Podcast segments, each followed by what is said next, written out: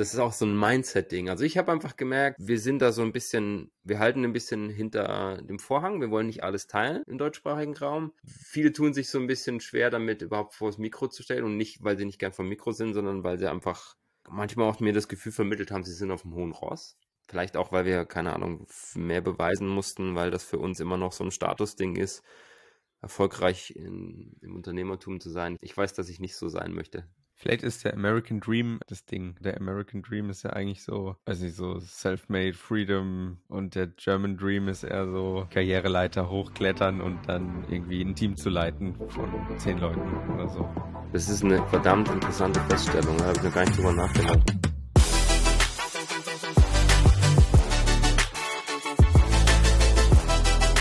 Willkommen zur Pino und Pixel Podcast Folge Nummer 55. Was für ein Zufall. Die Lieblingszahl von Gary Vaynerchuk ist die 5. Und das ist die erste Folge nach der VCon in den USA, Indianapolis. Abgefahrene Zeit. Amerika ist immer wieder ein absolutes Erlebnis. Warst du schon mal in Amerika? Nee. Eigentlich? Noch nie? Nee. Was hast Äh, du für ein Bild von den Amis? Sehr unterschiedlich eigentlich. Auf der einen Seite, ja, ist so unterschiedlich. Ich glaube, ich weiß es nicht. Wie würdest du den typischen äh, Einwohner beschreiben? Vom Charakter, was machen die so? Wie sind die drauf? Dick mit einer Farm, Cowboyhut. Also, das ist natürlich, vielleicht findest der eine oder die andere nicht ganz so cool, aber das ist halt Stereotyping und die Deutschen heißen halt immer aus an die Sauerkrauts, weil das, was die Trucks. meisten von uns denken, ist, Trucks, halt in- Diesel Trucks. Yeah. Achso, du bist jetzt bei den Amerikanern. Ja, ich habe gerade gedacht so, ja, Trucks, Trucks, Diesel Trucks. Also, wenn irgendwas, ja, noch zu Autos. Was gibt's noch? Fehlende Krankenversicherung. Kann ich jetzt mehr beurteilen, also hört man ab und zu, ja. ah, Waffen. Waffen. Waffen, ja. Also die Gunshops Ähm. sind krass, ja. Die Freiheit mit Waffen verteidigen, ja. Und Big Tech. Also, eigentlich Big Tech findet in den USA statt. Das war's jetzt aber. So, jetzt kannst du weitermachen. Also es war so ein bisschen ein absoluter Kulturwechsel von einem Aufenthalt in Deutschland auf einem Besuch der OMR in die USA rüber zu fliegen, Mittlerer Westen, Indiana, was doch etwas konservativer angelegt ist. Es ist einer von den 14 Staaten, in dem Cannabis nicht legalisiert ist, direkt mit seinem Nachbarn verbunden, Kentucky. Und äh, die Region dort unten südlich von Indianapolis nennt sich auch Kentia- Kentuckiana. Es ist so Okay. der sehr, sehr konservative Teil. Und Cannabis finden sie nicht gut, ist nicht legalisiert dort. In 37 Staaten ist es bereits legalisiert. Es ist sehr amerikanisch, also das, was du beschrieben hast, trifft alles sehr, sehr gut zu. Sie sind, also das Essen ist dort, du hast 17 Fastfood-Restaurants aneinander. Wenn du in den Supermarkt gehst, ist es relativ schwierig, gesundes Essen zu erschwinglichen Preisen zu finden. Eine Vegan-Ecke suchst du da vergeblich in einem Supermarkt. Also es gibt so Kleinigkeiten, aber das ist kein Vergleich. Mm, Es gibt ein paar ganz coole Ketten, die, also Kroger's heißt die eine, die halt relativ viel so Frischgemüse, Frischobst und sowas anbietet. Ja, also das, So, das war eine nicht als- Herausforderung. Also als Supermarktkette, nicht als ähm, ich nehme mir da jetzt was mit Kette. Genau, Supermarktkette, also nicht Takeaway-Food oder sowas, Fastfood. Beim Fastfood ist es noch schwieriger. Also die VCon hat in einem Stadion stattgefunden, was ich sehr, sehr geil finde, weil ein Stadion einen Vorteil hat, wenn du da mit 5.000 bis 10.000 Leuten drin bist. Die Stadien sind ja ausgelegt für 60 bis 100.000. Wir waren in dem Stadion der Indianapolis Colts. Und was das Coole daran ist, ist, das Stadion ist ja wie in so einem Ring über mehrere Etagen. Und wenn du mehrere Bühnen hast, äh, in Konferenzräumen, die, die Spielfläche war getrennt auf zwei Teile mit einer großen Bühne und einem, einer Ausstellungsfläche, verläuft sich das. Das heißt, du hast fast nie Schlangen, du hast Toiletten ohne Ende, du hast Verpflegungsstellen ohne Ende. Das Problem ist, die Verpflegungsstellen sind die aus dem Stadion. Um 9 Uhr ist Einlass, um 10 Uhr geht die Veranstaltung los. Wenn du frühstücken willst, kannst du wählen zwischen Nachos mit Käsesoße, Burger mit Pommes und Hotdog mit Zwiebeln und Senfsoße. 9 Uhr morgens. Und das Einzige, was sie dann haben, was so in die Richtung Frühstück geht, das nennt sich ähm, Reason Pretzel. Das ist eine Brezel, die ist so groß. Okay. Weil die, die, die Pretzels, das sind ja diese ganz kleinen Cracker-Dinger und die Riesen-Pretzel ist halt diese, die bei uns die normalen Brezen sind beim Bäcker und die kostet 7 Dollar. Äh, kannst du nichts ja. gegen sagen, oder? 7 nee. Dollar. Was, was sehr cool war, das, das Wasser ist komplett frei. Es sind überall hm, Wasserspende, wo du auffüllen kannst. Und im Gegensatz zum normalen, das ist auch sehr spannend, das ist das, was wir oft vergessen in Deutschland. Wir haben eins der besten Leitungswasser der Welt. Du kannst ja. hier einfach irgendwo aus dem Hahn das Wasser raustrinken. Und in den USA ist das richtig chlorisch. Also wenn du, wir haben an dem einen Abend waren wir in einem Wein, in einer Vinothek, in einem Wein verkostet, wenn du das Wein äh, das Wasser aus dem, aus dem Hahn kriegst, das hat so einen intensiven Chlorgeschmack, dass du dir teilweise deinen dein Mund da aromatisch völlig vernebelst. Dann musst du dir eine Flasche Wasser bestellen, die industriell abgefüllt ist, damit du eben nicht diesen Chlorgeschmack hast. Ja, ich habe gerade noch gedacht, so bevor ich es jetzt wieder reinschreie, aber Chlorwasser und äh, brennende äh, Wasserhähne, das ist auch noch so ein klassisches Ami-Ding, was hier so im Kopf ja. rumschwirrt. Also das Essen ist das eine, was dich kulturell komplett verändert, wenn du von Deutschland in die USA kommst, weil eben einfach das Essen sehr viel ungesunder ist. Es ist sehr viel schwerer ist, da gutes Essen zu finden. Ähm, klar, du kannst in teure Restaurants gehen, Gottes Willen, aber im Supermarkt musst du schon ähm, anders einkaufen. Es ist sehr, sehr viel, wie sagt man, verarbeitetes Essen. Also da gibt es mhm. fast kein, keine frischen Sachen. Ähm, ist, wie gesagt, ist nicht pauschalisiert, aber das, was ich klassischerweise so mitkriege, ich war jetzt drei, vier Mal drüben und es ist schon schwieriger. Was krass ist, ist, die, die, der, der Menschenschlag ändert sich komplett. Die Amis werden ja gern als oberflächlich bezeichnet, weil die einfach überall durch die Gegend laufen und How are you? How's it going? und so. Und ich weiß noch, wie ich das erste Mal in den USA war. Ich bin völlig überfordert damit gewesen, dass mich jeder gefragt hat, wie es mir geht. Und irgendwann habe ich festgestellt, dass es eigentlich nur so eine Floskel ist. Und wir wussten trotzdem nicht, wie wir damit umgehen. Also haben wir uns damals ausgemacht, wir müssen einfach die Ersten sein, die fragen, damit wir nicht in die Bredouille kommen. Also wenn du auf eine fremde Person triffst, wir waren in so einem Nationalpark damals unterwegs, da war einfach die, Wiese, du musst der Erste sein, der sagt, how are you? Weißt du, weil das ist nur so wie, wie so ein Was geht und dann läufst du einfach weiter. Du bist eigentlich nicht daran interessiert und dadurch entsteht bei vielen im Kopf, auch bei mir, ist es früher so gewesen, der Gedanke, die Amis sind einfach oberflächlich, weil die fragen, how's it going, wie geht's dir, obwohl es sie eigentlich gar nicht interessiert. Das Interessante ist, wenn du dich darauf einlässt und sagst denen wirklich, wie es dir geht und fragst sie auch ehrlich, wie es ihnen geht und zeigst Interesse, dann entstehen da Gespräche und dann kannst du dir überlegen, ob das die Menschen sind, mit denen du jetzt quatschen willst oder nicht. Hm. Und ich habe da ein paar richtig coole Leute kennengelernt und die sind gar nicht so oberflächlich. Das Witzige ist, dadurch, dass die so offen sind und einfach weniger vielleicht auch Angst oder Respekt davor haben, andere Leute anzulabern. Du kommst halt mit viel mehr Leuten ins Gespräch und du lernst viel mehr Leute kennen. Braucht ein bisschen Mut, klar. Aber auf so einer Konferenz ist das dann eh relativ schnell, dann, wo du dann erkennst, okay, passt. Äh, cooler Typ, mit dem hänge ich ab und ich habe ein paar coole neue Freunde gefunden, mit denen ich unterwegs war dann auch. Oh, äh, du, das ist äh, definitiv cool. Das hast du letztes Jahr auch schon auf der VCon. Hast du noch Kontakt mit den Leuten allen? Also, die habe ich da getroffen, die, die das französische Pärchen, so, die ich da die, kennengelernt habe. Ah, okay. Die haben sogar bei mir im Hotel gepennt. Also die, mit denen waren wir dann abends unterwegs und ähm, auch ein, cool. ein, Bekannter aus New Jersey, den ich über den Winey Art Club eigentlich kenne. Das war der allererste Kommentar auf einem Video beim Winey Art Club. Das war so im, mhm. im April letzten Jahres. Das war ein Amerikaner aus New Jersey, Jonathan, und ist mittlerweile auch ein Freund und mit dem war ich auch unterwegs auf der VCon und der der war früher nie, der hatte fast nichts mit Wein zu tun, der hat uns eigentlich durch Zufall gefunden und mittlerweile ist er arger Verfechter. Er hört auch ab und zu unseren Podcast, obwohl er kein Wort Deutsch versteht und versucht ins Deutsche reinzukommen. Die englischen Folgen zieht er sich alle rein und er wird total happy sein zu hören, dass ich einen Haufen, also das weiß er eh schon, der war ja dabei, einen Haufen Interviews auf der Econ gemacht habe, auf Englisch, die wir dann auch im Podcast hier upcyclen werden.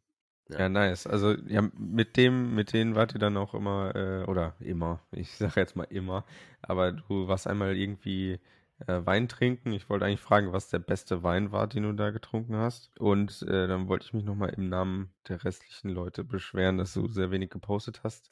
Und da kannst du dann direkt mal auflösen, wie beschämend die Internetsituation in den USA ist. Ja, ich habe es ja das in dem letzten Podcast gesagt, den ich alleine aufnehmen musste, weil wir beide einfach keine stabile Internetverbindung hinbekommen haben. Das war sehr schreckend. Ich also ich war im Hilton Hotel und das Hilton Hotel hatte freies Internet. Und das war so langsam, dass du nur chatten konntest. Also da, du, du konntest nicht mal Bilder über WhatsApp verschicken. Vielleicht absichtlich gedrosselt, kann ja sein. Da habe ich gedacht, okay, gibst da die 6 Dollar aus am Tag und kaufst dir dieses Premium Wi-Fi, bla. Da habe ich dann Bilder durch WhatsApp durchgekriegt. Ich konnte auch keine YouTube-Videos ruckelfrei angucken. Also das kannst du vergessen. Ja, weiß nicht, was das, ähm, ob die da wirklich sagen, wir haben hunderte von Leuten auf diesem gleichen Hotspot und wir müssen es einfach regulieren. Und es ist ja jetzt nicht so, dass ich das tagsüber, wir haben das ja zwei Uhr morgens, also ich habe zwei Uhr morgens den Test gemacht, acht Uhr Deutschland, ob wir es aufnehmen können. Da sollten nicht mehr so viele Leute in dem WLAN rumhängen. Das hat einfach nicht funktioniert. Und das, ich dachte dann, vielleicht ist es Hilton-spezifisch, aber selbst wenn du bei Starbucks warst, wenn du in irgendwelchen Restaurants warst, das war alles sehr, sehr zäh und langsam. Also die haben, zumindest da, wo ich war, in Indianapolis, infrastrukturell nicht das hergegeben, was ich er erwartet habe. Und tatsächlich war es dann so, als ich mir diesen, ich habe so einen Businessvertrag am Handy und als ich mir dann diesen, diesen Week Pass gekauft habe, wo du dann in der Woche dreieinhalb Gigabyte kriegst, da hast du halt 5G auf dem Handy. Und das war dann sauschnell. Oh. Das Problem ist, dass Ach. es halt durch hm. diesen Roaming-Vertrag gedrosselt ist auf dreieinhalb Gigabyte und wenn wir hier eine Dreiviertelstunde Podcast aufnehmen, schieben wir dreieinhalb Gigabyte durch. Und dann ist das Thema halt schon erledigt. Und dann könntest du theoretisch wieder für, weiß ich nicht, 30 Euro so einen Big Pass kaufen. Das ist dann schon ein bisschen zäh. Also das hat mich so ein bisschen enttäuscht. Also was ist denn die Logik dahinter? Also alle müssen Mobilfunk nutzen oder? Also es gibt ja einen ziemlich großen Player, Verizon. Das ist, glaube ich, so das Pendant von Vodafone in den USA. Zumindest ist es das Netz, in das sich Vodafone einklingt, wenn du dort bist. Die sind die Kooperationspartner. Die sind noch fast äh. überall. Die haben einen Haufen Celebs auch auf den Werbeplakaten. Ich kann es dir nicht sagen, ob das das Ziel ist, dass sie die in, in Mobile holen, ob die da dranhängen. Vielleicht wird auch dort die Infrastruktur über Mobile gestellt, so ähnlich wie es hier mit diesen, ähm, mit diesen Tubes ist oder wie die heißen oder Cubes. Ich habe keine Ahnung. Auf jeden ich, Fall war das äh, Internet in der Ecke sehr enttäuschend. Und äh, das Posting war deswegen so, weil ich natürlich geschaut habe, dass ich vom, vom vom Datenvolumen her das Nötigste nutze für die App, für die E-Mails und für die Kommunikation mit den anderen vor Ort. Was willst du da mit 500 Megabyte am Tag machen? Wenn du Instagram eine halbe Stunde offen hast, sind die 500 Megabyte weg. Und deswegen habe ich mich halt darauf begrenzt, abends so Zusammenfassungen zu posten, ein, zwei Videos. Das werde ich jetzt nach und nach nachholen. Also es gab ein paar Haufen, es gab einen Haufen coole Highlights von den Speakern her, von den Inhalten, von den Leuten. Indiana als Weinregion zu entdecken, war ziemlich freaky. also Indiana ist so ein bisschen, so müssen sich die Römer gefühlt haben, gefühlt haben, als sie vor 2000 Jahren nach Frankreich gekommen sind. Da gab es so ein paar Weinchen und die waren auch so okay, aber irgendwie, also Indiana hat eine coole Kultur. Die Menschen, die ich kennengelernt habe, die, also gerade so die, die Winegrowers da, die waren wirklich coole Leute. Ich bin bei keinem Weingut unter drei Stunden zur Tür rausgegangen. Das eine Weingut hat uns sage und schreibe sechs Stunden lang fesseln können vor Ort. Also die Menschen sind wirklich sehr cool, sehr offen, sehr herzig, die teilen ihre Geschichte. Ähm, du lernst dann Leute kennen. Bei dem ersten Weingut habe ich den 71-jährigen Besitzer kennengelernt, der seine Familie macht seit 200 Jahren dort Landwirtschaft und seit 25 Jahren Wein. Und der hat sehr viel zu teilen gehabt. Es war total herzig, wie er klappernd über seinen Hof geführt hat und alles gezeigt hat. Und erzählt so seinen Ansatz und die sind so meilenweit entfernt von dem, was wir hier als Qualität bezeichnen, von auch vom Du denkst ja eigentlich, das Wissen ist überall verfügbar. Ja, also wir reden ja auch manchmal drüber, dass diese Flying Winemakers es jetzt schaffen, in Ungarn Weingüter zum Erfolg zu bringen, weil der Zugriff auf das Wissen da ist. Bloß die Philosophie, wie man Wein sauber, naturnah und so weiter macht, in Deutschland, in Österreich, in Frankreich, das ist eine ganz andere als dort in Indiana. Also für die, für die ist das völlig normal, dass die Fungizide in den Weinberg knallen. Das, die denken überhaupt nicht drüber nach, dass es Alternativen gibt. Die sagen, das ist normal. Für die ist das völlig normal. Für die ist das total entsetzlich, wenn da nebendran ein Landwirt ist, eine Landwirtin, die halt einfach Pestizide, Herbizide über ihr Feld knallen. Das finden sie nicht so cool. Aber zum Beispiel Fungizide zu benutzen, weil es eine relativ feuchte Ecke ist, Indiana, das ist für die völlig normal. Wenn du dann fragst nach Organic, dann sagt er, wenn dir irgendjemand in Indiana erzählt, dass er biologisch anbaut, dann ist er ein Lügner. dann lügt er. Ja, nice. äh, ich kann es nicht einschätzen, aber die Feuchtigkeit dort jetzt verglichen mit irgendwelchen feuchten Regionen in Deutschland, ist das berechtigt oder ist das Quatsch? Nee, das, also, das stimmt schon, ja. Das, ähm, das ist extrem kontinentales Klima. Die haben im Sommer, ist es da richtig warm. Im Winter Mhm. ist es saukalt. Also bei saukalt reden wir von minus 20 und weniger. Die haben in den letzten Jahren was sehr häufiges gehabt. Das hatte ich bisher nie gehört vorher. Das heißt Polar Vortex. Das haben die drei, vier Mal in den letzten zehn Jahren gehabt. Und das musst du dir so vorstellen, da ist es eh schon kalt. Minus 5, minus 10. Und dann fällt innerhalb von wenigen Stunden die Temperatur richtig krass ab auf minus 25, minus 30. Und das sorgt dann dafür, dass die Reben einfrieren, dass die Reben absterben. Und die einzige Chance, die die haben, ist, Reben anzupflanzen, die damit klarkommen. Und die, die halt wirklich für dieses Klima oder zu diesem Klimaschock in der Lage sind, sind diese hybriden Varianten. Das sind Kreuzungen aus amerikanischen und französischen Reben.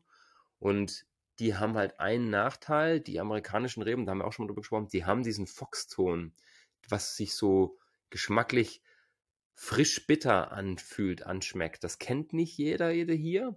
Ähm, wenn du mal Uhudler getrunken hast aus Österreich, da, die haben das Was? auch. Das ist eine, so eine Uhu? Rebsorte. Uhudler heißt das. Da gibt es, glaube ich, sieben, sieben Betriebe, die das anbauen dürfen. Und ich kann das mal Mhm. besorgen. Es ist ganz spannend. Das schmeckt so wie frische, aber leicht unreife Erdbeere. Das ist so ein Foxton. Und den hast du dann halt dort in diesen hybriden Varianten drin. Das mag nicht jeder. Der amerikanische Markt ist da voll drauf ausgelegt. Und also zumindest da in der Region. Und die brauchen diese Reben dort, um die anzubauen. Und die heißen dann Chamboursin, Traminette, lauter solche abgefahrenen Namen, die dann da lokal sind. Es gibt ein paar, die halt den Klassiker-Kram anbauen, Chardonnay, Sauvignon, aber die meisten haben halt diese hybriden Varianten und gehen damit auch in die Kommunikation. Und es ist, was ich sehr spannend fand, es ist extrem lokal getrieben dort, die Weinphilosophie, die Weintradition. Das heißt, wenn du ein Weingut bist, im Umkreis von 20 Kilometern kennt dich fast jeder, die besuchen dich alle und was das Faszinierende ist, die haben alle Merchandise. Jedes verdammt noch so kleine Weingut hat Merchandise. Wir, wir waren auf dem Weingut am letzten Tag, ähm, bevor die Vicon losging, an dem Mittwoch. Das ist ein Typ, der hat sich pensioniert, unglaublich herziger Mensch und der hat uns empfangen. Wir waren dann da dreieinhalb Stunden, glaube ich, auf seiner Farm. Der macht nicht mal 3000 Flaschen. Ja, und das ist auch nicht nur Wein, sondern der vergärt alles, was er in die Finger kriegen kann. Der hat angefangen auszuschenken mit, mit Birne, mit Erdbeere, mit, ähm, also Blackberry ist so das Favorite-Ding, das trinken die da unglaublich. Also ähm, Brombeerenwein ist da sehr, sehr präsent, publik bekannt. Dann hat er Kaki-Wein ausgeschenkt, dann kam er mit Kamille an. Also der fermentiert einfach alles, was es gibt. Und das ist gut und sauber gemacht. Das ist meilenweit entfernt von dem, was wir als Qualität verstehen. Aber das ist gut und sauber gemacht und das schmeckt, ja. Das hat Restzucker, das hat so 10 Alkohol, das ist auch relativ leicht. Und das, das taugt dann, ja. Dann, dann nimmt er sich dann entweder die Früchte und presst die oder bei einer Kräuterhaut oder irgendwas anderes, wird das halt mit, mit Wasser verdünnt und dann mit Hefe zugesetzt und mit Zucker und vergoren. Und das ist dann immer verrückter geworden. Also da, da kam dann mit Kamille, dann kam er mit Rosmarin, dann hat er immer so ein Grinsen drauf gehabt und Mhm. dann hat er einen Wein gebracht, der war komplett blau. Die Flasche, die Flüssigkeit, nicht die Flasche, die Flüssigkeit war blau. Also nicht so Blaubeere? dunkelblau, weil du sagst Blaubeeren, sondern in diesem, in diesem künstlichen Blau, was du so von, von diesem. Schlumpfeis kennst. Ja. Weißt du? Und probiert so ganz skeptisch so. Und ich dachte mir so, das schmeckt. Und da sage ich, welche Frucht ist da drin? Dann sagt er, Eisbonbons. das heißt, er hat diese Eisbonbons, diese blauen genommen, hat die gecrunched, hat die mit Wasser angesetzt und verdünnt und hat es vergoren. Dann macht er 300 Flaschen von. Und das ist der absolute Renner. Das ist, wie gesagt, das hat null mit diesem Qualitätsverständnis zu tun, nur in diesem, in, gerade in dem Staat, vielleicht in der Region, in den Amerikaner, in dieser Amer amerikanischen Denke von wegen Candies sind cool, ein bisschen restsüß, die trinken unglaublich viel restsüßen Wein mit, mit Zucker, teilweise bis 60, 80 Gramm pro Liter hoch, was bei uns schon Mhm. als süßer Wein läuft, finden die das total geil. Und dieser Shop mit diesen 3000 Flaschen, der hat seinen eigenen Merchandise. Der hat Pullover, der hat T-Shirts, der hat Flaschenöffner, der hat Taschen.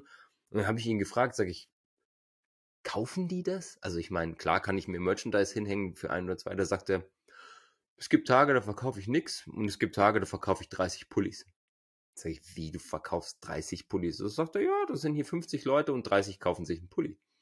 weil das für die völlig normal ist, dass die sich identifizieren mit den Leuten vor Ort, die sagen, ich bin hier alle paar Monate, ich kenne die, wir sind hier cool drauf und ich bringe hier meine Freundinnen und Freunde mit, wir machen eine kleine Party, der empfängt uns, wir zelten hier auf dem Weingut, keine Ahnung. Die identifizieren nicht damit, kaufen sich einen Pulli. 50 Dollar. Dann zeig mal bitte deinen Pulli, Alex. Habe ich nicht gekauft. Äh, einfach aus Paketsplatzgründen. Ich so ein schlechtes Gewissen. Also ich glaube, ich habe den Merchandise-Umsatz in Deutschland äh, mit deinem Ausscheiden äh, bestimmt um 10% gesenkt, weil du jetzt einfach plaine T-Shirts trägst. Ja. Ich hätte, eigentlich hätte ich darauf wetten können, dass du die Nummer 1 Person bist, die da hingeht und dann direkt sagt, jo, dann nehme ich eine Cap, ein Pullover, ein T-Shirt, eine Hose und wenn du hast, dann nehme ich auch noch Socken dazu. Und jetzt, was ist aus dir geworden? Aber du hast ja wenigstens eine neue Cap. also das Spannende ist ja eigentlich, mir, mir ging es ja nie darum, ob was auf dem T-Shirt steht oder nicht, sondern ich tick da wie viele andere Menschen auch. Das ist ja ein psychologisches Ding. Wir Menschen neigen einfach dazu, uns mit Marken, mit Communities zu identifizieren. Und dann trägst du das natürlich auch voller Stolz, um auch zeigen zu wollen, zu können, du gehörst dazu. Die Cap habe ich auf, Karma Kiwi, weil ich mich damit identifiziere. Das ist mein NFT, mein, mein Tier von den V-Friends. Ähm, Hast du die neue die übrigens? Nix. Die Cap? Ja, die, die gab es noch vor der VCon als, als Gift, als Geschenk einfach nach Hause geschickt. Ja, und ich ah, weiß nice. auch nur die Typen, die kannst du nirgendwo kaufen. Die kriegen nur die 20 Hanseln, die dieses Viech haben. Ja, das ist ein Kiwi. Ach, geil. Und diese Karma Kiwi ist eben diese Eigenschaft. Und mein New York Knicks Trikot, meine Caps von den New York Knicks, die trage ich halt, weil ich die Knicks mag, seit 1998 Fan bin und die regelmäßig verfolge. Und äh, klar, ich, ich trage meine Lieblingsschuhe sind halt von Adidas, weil ich halt einfach den Stil, den Schnitt, mag. Und wenn ich ein Solana-Shirt anhabe, dann entweder weil ich es geschenkt gekriegt habe, weil die Leute wissen, dass ich Solana als Technologie sehr cool finde. Und wenn ich halt, weiß ich nicht, ähm, ein Viney Art Club T-Shirt anhabe, dann weil ich an mein Projekt glaube und das natürlich auch nach außen zeigen mag. Und im Business-Kontext oder auch wenn du sagst, keine Ahnung, es spielt überhaupt keine Rolle, was ich trage, weil für mich, das kommt auch so ein bisschen mit dem Alter und dem, was du dir so aneignest, mir ist es also ich brauche keinen Status oder so, ich brauche keine teuren Shirts, irgendwas. Für mich muss das einen Zweck erfüllen. Und mein, du hast ja auch recht, ja, ich, ich brauche jetzt kein riesen Solana-Logo, es sei denn, ich will irgendwo mit jemandem über Solana reden und einfarbige T-Shirts sind halt auch günstiger als bedruckt. ja, ja und deswegen ist das völlig mhm. okay, du kannst sie viel besser kombinieren, deswegen vielen Dank. Kann die Cap irgendwas? Also, das ist eine geile, ist es Zufall, dass du das fragst? Weil also, äh, ja, also ich hab... das ist halt eine ganz normale Cap, die halt hinten ein Snapback ist. Also du kannst sie hinten mhm. aufmachen, verstellen, aber jetzt pass auf, der hat hier oben so ein Fach okay. drin, da kannst du dein Perso reinschieben. Zum nice. Beispiel. Oder Geld. ja, dann, oh, das ist cool für ähm, Karten, ach, keine kartenloses Zahlen, ähm, kontaktloses Zahlen. Da kannst du nämlich mit deinem Kopf bezahlen und die äh, Kassierer verwirren. Ich glaube, so hat noch keiner drüber nachgedacht. Oder so, äh, Finde ich aber cool. so, weißt du, du, du, du gehst hin, so, und dann zahlst du so, legst deine Cap kurz auf der, auf dem Lesegerät ab und dann sagst du vielen Dank. Und dann gehst du einfach aus dem Laden raus. Und die Leute starren dich an. Was macht der Kerl da? Also, also glaube, nice. die Idee dahinter also, war, dass du durch die Bronx laufen kannst und deine Kohle und deinen Ausweis da drin hast. Aber so geht es natürlich auch, ja. Münze, ja, aber da passt bezahlen. doch kein Portemonnaie rein, oder? Also ist da Platz für eine Karte oder kannst du da richtig so Nee, also so ein Geldschein, eine Karte, du kriegst vielleicht ein Perso noch dahinter oder so. Also dein Geldbeutel kriegst du da nicht hinter. Ja, den kannst du dir ja auch hier oben reinlegen, wenn du das willst. Also, ja, nice. Jetzt wir natürlich von, von hinten durch die Brust ins Auge. Also, Indiana als Weinregion spannend. Je weiter du von Süden nach Norden kommst, also die, die touristischeren Dinge sind mehr im Süden unterwegs. Da sind noch die zwei größten Weingüter, Oliver und Huber, die also Oliver ist richtig groß. Sind das groß. zwei oder ist es eins? Nee, das sind zwei. Ähm, Oliver ist richtig groß, die kaufen unglaublich viel zu. Das ist eh so ein Ding, die, dass die generell aus den ganzen USA viel zukaufen. Und das Spannende ist, diese Weinregion in den USA, da geht es darum, eigentlich Herkunft zu zeigen. Das heißt, wenn da jetzt steht zum Beispiel Indiana Uplands, AVA heißen die, ähm, dann heißt es, der Wein kommt aus den Indiana Uplands und das sind eben diese, das in der südlichen Region ist das so ein Bereich. Und dann fragst du die, ah, Traminette, cool, wo kommt der her, wo wird der angebaut? Ja, der kommt aus Kanada. Sag ich, wie, der kommt aus Kanada? Und wo kommt der Chamboursin her? Das ist aus Kalifornien. Ich so, und ihr verkauft es unter der AVA? Ich so, ja, ja. Sag ich, ja, der, der AV was? Ist die AVA. Die AVA ist das Pendant zu diesen DOCs, DACs, ah, zu diesen ja, Herkunftsregionen. Okay. Mhm. Das ist quasi die Herkunftsbezeichnung. Da habe ich gesagt, das macht doch überhaupt keinen Sinn, dass ihr Trauben aus anderen Ländern kauft teilweise und die unter eurer Herkunftsbezeichnung verkauft. Nö, aber wir machen es trotzdem. also ja, nice. Echt also creepy. und trotzdem ja, also ähm, die Stilistik ist ganz spannend. Ich, mich hat halt wirklich interessiert, ah, die Trauben, die es bei uns nicht gibt, die hybriden Varianten zu testen. Mich hat natürlich interessiert, Trauben zu probieren, die von dort sind. Ich habe auch mal einen Treminet verkostet von Kanada gegen lokal angebaut. Das Problem ist, dass die schon alle relativ viel Restzucker hatten und da ist es dann schwer, irgendwie großen Unterschied rauszukriegen. Die haben auch nicht so besonders viel Säure teilweise. Also da waren schon gute Weine dabei. Du merkst, die sind gut gemacht. Die kosten 15 bis 20 Dollar, die Weine. Mhm. Und wenn ich mir jetzt vorstelle, ich stelle Weine dagegen von einem Weingut wie Kellerkünstler, wie Neumeister, die auch in dem Bereich zwischen 10 und 20 Euro liegen, ist das ein ganz anderes Qualitätslevel. Also meilenweit entfernt, nochmal obendrauf. Dieses ganze handgemachte, sauber gemachte, die Komplexität, die Struktur, das ist, das ist nochmal eine ganz andere Welt. Und wenn ich mir vorstelle, dass ich die beiden Weingüter nehmen würde und würde die einfach in die USA pflanzen, sagt denen, gärt das Zeug nicht durch, sondern lasst Restzucker drin, das ist der Renner da. Weil das, du probierst es, du sprichst mit den Leuten und die beiden Winzer, mit denen ich da gesprochen habe, vier, vier Winzer waren es. Äh, waren die von, ähm, von dem Oliver Weingut da beispielsweise? Nee. Also hast du mit Bei Oliver war ich auch, aber das war so touristisch überlaufen, dass ich gesagt habe, also die sind, die verstehen, was Weintourismus bedeutet. Die haben mhm. Führungen, die haben Tastings, da zahlt dann irgendwie 10 Dollar für 20 Weine oder so, was eh fair ist. Aber das ist einfach viel zu touristisch und ich bin dann auf die Kleinen gefahren und habe mir geschichtlich das angehört, wie ist das entstanden, warum macht Indiana Wein, seit wann macht Indiana Wein, wie hat sich das entwickelt, wie ist der Weintrail entstanden. Das war halt das Coole. Da werde ich eine kleine Zusammenfassung machen. Ich habe ein paar Interviews gedreht. Das werde ich hier in einem, machen wir hier in dem Podcast eine kleine Folge draus, eine Videofolge. Das war alles sehr, sehr spannend, sehr, sehr cool. Und ja, also lange Rede, kurzer Sinn, Indiana als Weinregion spannend zu sehen. Äh, gefühlt so ein bisschen, ich habe es oft verglichen von dem, was ich aus der Geschichte kenne, aus den 70er Jahren in Deutschland, wo sie ja so gerade Müller-Thurgau und so Geschichten auf halbtrocken gemacht haben und dann auch national, international verteilt haben. Es ist ein anderer Gaumen, es ist ein anderer Geschmack. Es war interessant, mal Fruchtweine zu verkosten, die nicht aus Weintrauben gemacht sind, also, also Blackberry Wine oder Strawberry. Das ist schon interessant. Und wenn das nicht zu viel Zucker hat, kann das auch echt gut sein, echt, echt lecker sein. Die, die Essenskultur dort passt da natürlich auch ganz okay dazu, weil wenn du dir einen Burger mit Preiselbeeren reinknallst, kannst du auch einen Fruchtwein dazu trinken.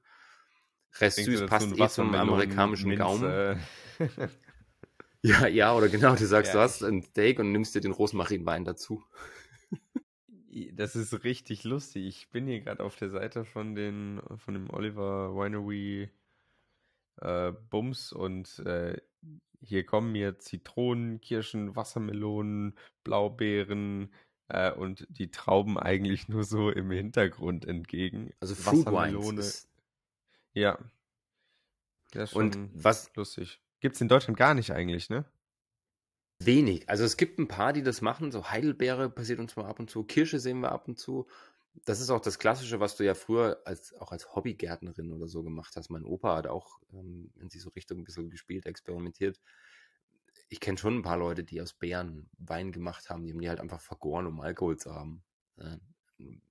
gerade wenn du so Richtung Osteuropa kommst und mal ein bisschen rumreist, gibt es das auch noch sehr häufig. Also in Ungarn, Slowenien, ähm, auch Ukraine, Russland war das viel so. Wenn du da privat irgendwo warst, da hat immer jeder irgendwie so einen Wein gehabt, den aus irgendwelchen Früchten vergoren hat, die halt bei ihm wachsen. Also interessant ist das schon, nur es ist halt weit weg von dem, was wir als Qualitätswein verstehen würden oder einfach als gut gemachten Wein. Ich rede ja nicht von dem Prädikat Qualitätswein, sondern einfach von qualitativ mhm. hochwertigem Wein. Und wie gesagt, die machen das gut. Und wenn du die gefragt hast, was ist dein USP, wie identifizierst du dich, dann war die Antwort meistens sowas wie, we make high quality wines and uh, we focus on the best we can do. So, okay, cool.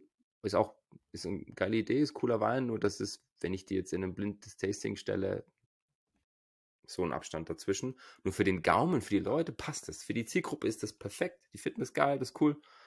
Ich habe vier Flaschen mitgebracht von den Locals.